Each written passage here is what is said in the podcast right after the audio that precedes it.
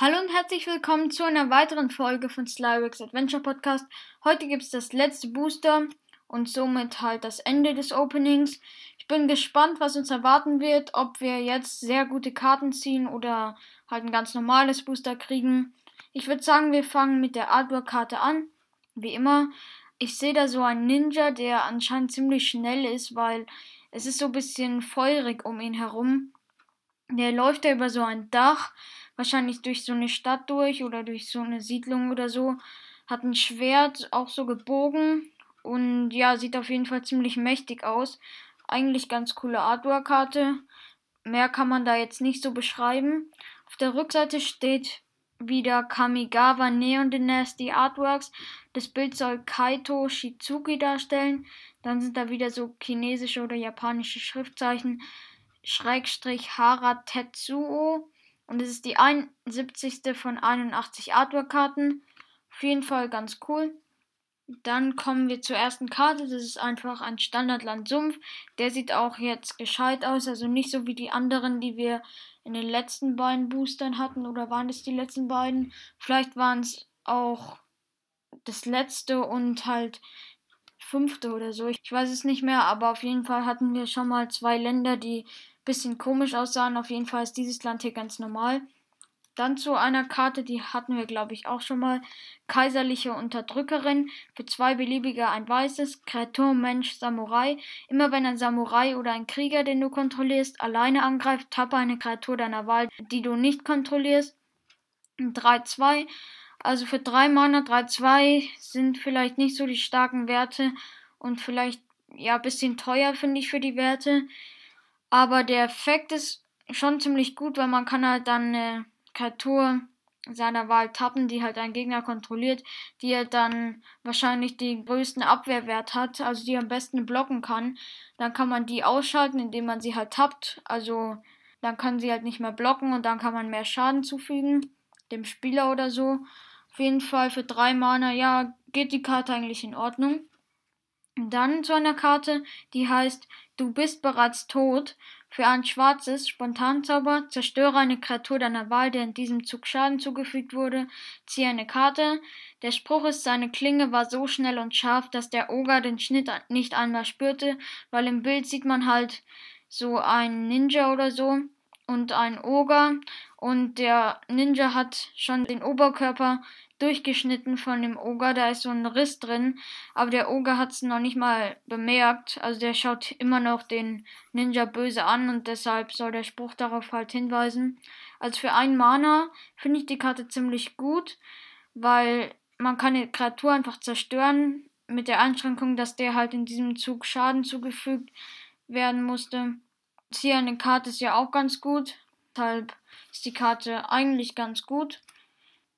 Dann zur nächsten Karte. Krallende Qualen für ein schwarzes Verzauberung Aura. Verzaubert ein Artefakt oder eine Kreatur. Solange die verzauberte bleibende Karte eine Kreatur ist, erhält sie minus 1, minus 1 und kann nicht blocken. Die verzauberte bleibende Karte hat zu Beginn deines Versorgungssegments verlierst du einen Lebenspunkt. Und der Spruch ist, der Zorn eines Kami verblasst nie, schläft nie und lockert nie seinen Griff. Für ein Mana ist die Karte schon ziemlich gut, weil man kann halt die Kreatur verzaubern und die erhält dann minus 1, minus 1, also wird geschwächt und kann nicht blocken. Also praktischerweise ist, dann, ist es dann halt eine starke Kreatur, die dann Gegner kontrolliert. Und der andere Effekt ist auch ziemlich gut, weil die Kreatur nützt dir dann eigentlich nicht mehr so viel und fügt dir auch noch Schaden zu. Also die verzauberte bleibende Karte hat dann ja zu Beginn deines Versorgungssegments verlierst du einen Lebenspunkt. Also ist es nicht so gut für einen Gegner, diese Kreatur zu kontrollieren. Ja, es ist halt ein ziemlich blöder Effekt und deshalb ist es vielleicht gut, entweder die Verzauberung zu zerstören oder wenn es jetzt nicht so eine bedeutsame Karte für einen Gegner ist, die einfach zu zerstören. Ich weiß es jetzt nicht. Auf jeden Fall, ja, für einen Mana ist die Karte schon ganz stark. Dann Nezumi Klingsegner für zwei beliebige ein schwarzes Kreatur Ratte Samurai. Der Nezumi Klingsegner hat Todesberührung, solange du ein Artefakt kontrollierst. Der Nezumi Klingsegner hat Bedrohlichkeit, solange du eine Verzauberung kontrollierst. Also er kann nicht geblockt werden, außer von zwei oder mehr Kreaturen. Der Spruch ist, es geht nicht um das eine oder das andere, Kami oder Technologie. Beide bieten Stärke. Ich werde mich nicht einschränken. Und die Karte hat 3-2. Also 3 Mana für 3-2 ist ja eigentlich, glaube ich, das gleiche wie bei der kaiserlichen Unterdrückerin. Auf jeden Fall ein bisschen zu teuer. Aber er hat dann Todesberührung, wenn du ein Artefakt kontrollierst und auch Bedrohlichkeit, wenn du eine Verzauberung kontrollierst. Da kann man ihn noch mit zwei Eigenschaften verstärken. Und ja, es ist halt gut, wenn du ein Artefakt und eine Verzauberung kontrollierst, weil dann lohnt es sich auch für drei Mana, aber sonst eigentlich nicht. Dann zu den ungewöhnlichen Karten. Norika Yamazaki, die Poetin, die hatten wir auch schon mal. Für zwei beliebige ein weißes, legendäre Kreatur. Mensch, Samurai, Wachsamkeit. Immer wenn ein Samurai oder ein Krieger, den du kontrollierst, alleine angreift, kannst du in diesem Zug eine Verzauberungskarte deiner Wahl aus dem Friedhof wirken. Der Spruch ist, die Klingen werden zu Wort kommen, aber Frieden wird mit Worten geschaffen. Und die Karte hat 3-2. 3 Mana für 3-2 ist das gleiche wie bei den anderen, also nicht so gut. Aber Wachsamkeit ist ganz gut, also das heißt halt, sie wird beim Angreifen nicht getappt. Und der Effekt eigentlich ganz gut. Ich selber finde ihn halt nicht so gut. Aber eine legendäre Kreatur muss ja eigentlich auch so einen Effekt haben, der die auch legendär macht. Und ja, ich glaube, der Effekt kann ziemlich gut sein, aber ich persönlich mag die Karte jetzt eigentlich nicht so, also finde sie nicht so stark. Dann zu noch einer Kreatur, besser gesagt einer Verzauberungskreatur, die ist auch ungewöhnlich. Himmelgesegneter Samurai für sechs beliebige ein weißes Verzauberungskreatur Mensch Samurai. Dieser Zauberspruch kostet beim Wirken für jede Verzauberung, die du kontrollierst, ein beliebiges weniger. Fliegend. Der Spruch ist kaiserliche Samurai, die außergewöhnliche Ehre und Geschicklichkeit zeigen, werden eingeladen, sich zu Nachtfalterreitern ausbilden zu lassen, einer Elitegarde mit der Aufgabe, den Himmel über Aiganjo zu schützen. Die Karte hat 4-4. Die Karte finde ich nicht so gut, weil für 7 Mana 4-4 ist zu teuer. Und die hat auch nicht so besondere Effekte, halt nur fliegend. Das ist schon ganz gut, aber jetzt auch nicht so stark. Und der andere Effekt, damit kann man halt die Kosten reduzieren. Aber ja, halt nur, wenn man viele Verzauberungen kontrolliert.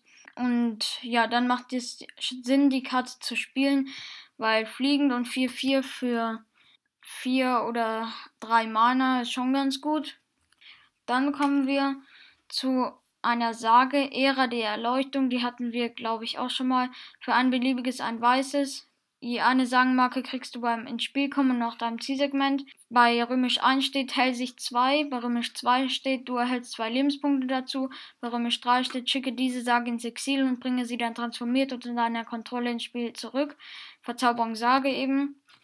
Und auf der Rückseite ist es Hand der Erleuchtung, Verzauberungskreatur Mensch Mönch, Erstschlag, das heißt halt, dass die Karte als erstes angreift. Also es gibt ein zusätzliches Kampfsegment für Kreaturen mit Erstschlag und Doppelschlag, wo nur diese Kreaturen angreifen und halt blocken. Der Spruch ist, wir haben ein Leben lang Krieg ertragen und uns den Weg zum Frieden durch Klinge und Eroberung gebahnt. Jetzt, endlich vereint unter der Führung von Kyodai, legen wir unsere Waffen nieder und öffnen unseren Geist. Und das hat Aoha, General des ersten Kaisers, gesagt die Karte 2-2. Also die Kreatur ist jetzt nicht so stark, also geht eigentlich. Und die Sage, ja, es sind halt so kleine Effekte, jetzt nicht so große und nicht so starke. Aber für zwei Mana geht die Sage eigentlich auch in Ordnung. Dann haben wir hier noch ein Land. Das ist ein bisschen komisch. Also, das ist wieder so ein komisches Land mit dem Totenkopf und darüber ist halt, sind halt wieder so chinesische oder vielleicht sind es auch Schriftzeichen, die die man eigentlich, also in keiner Sprache, sondern die halt einfach in dieser Edition vorkommen. Also die man vielleicht in der Geschichte von Magic the Gathering verwendet.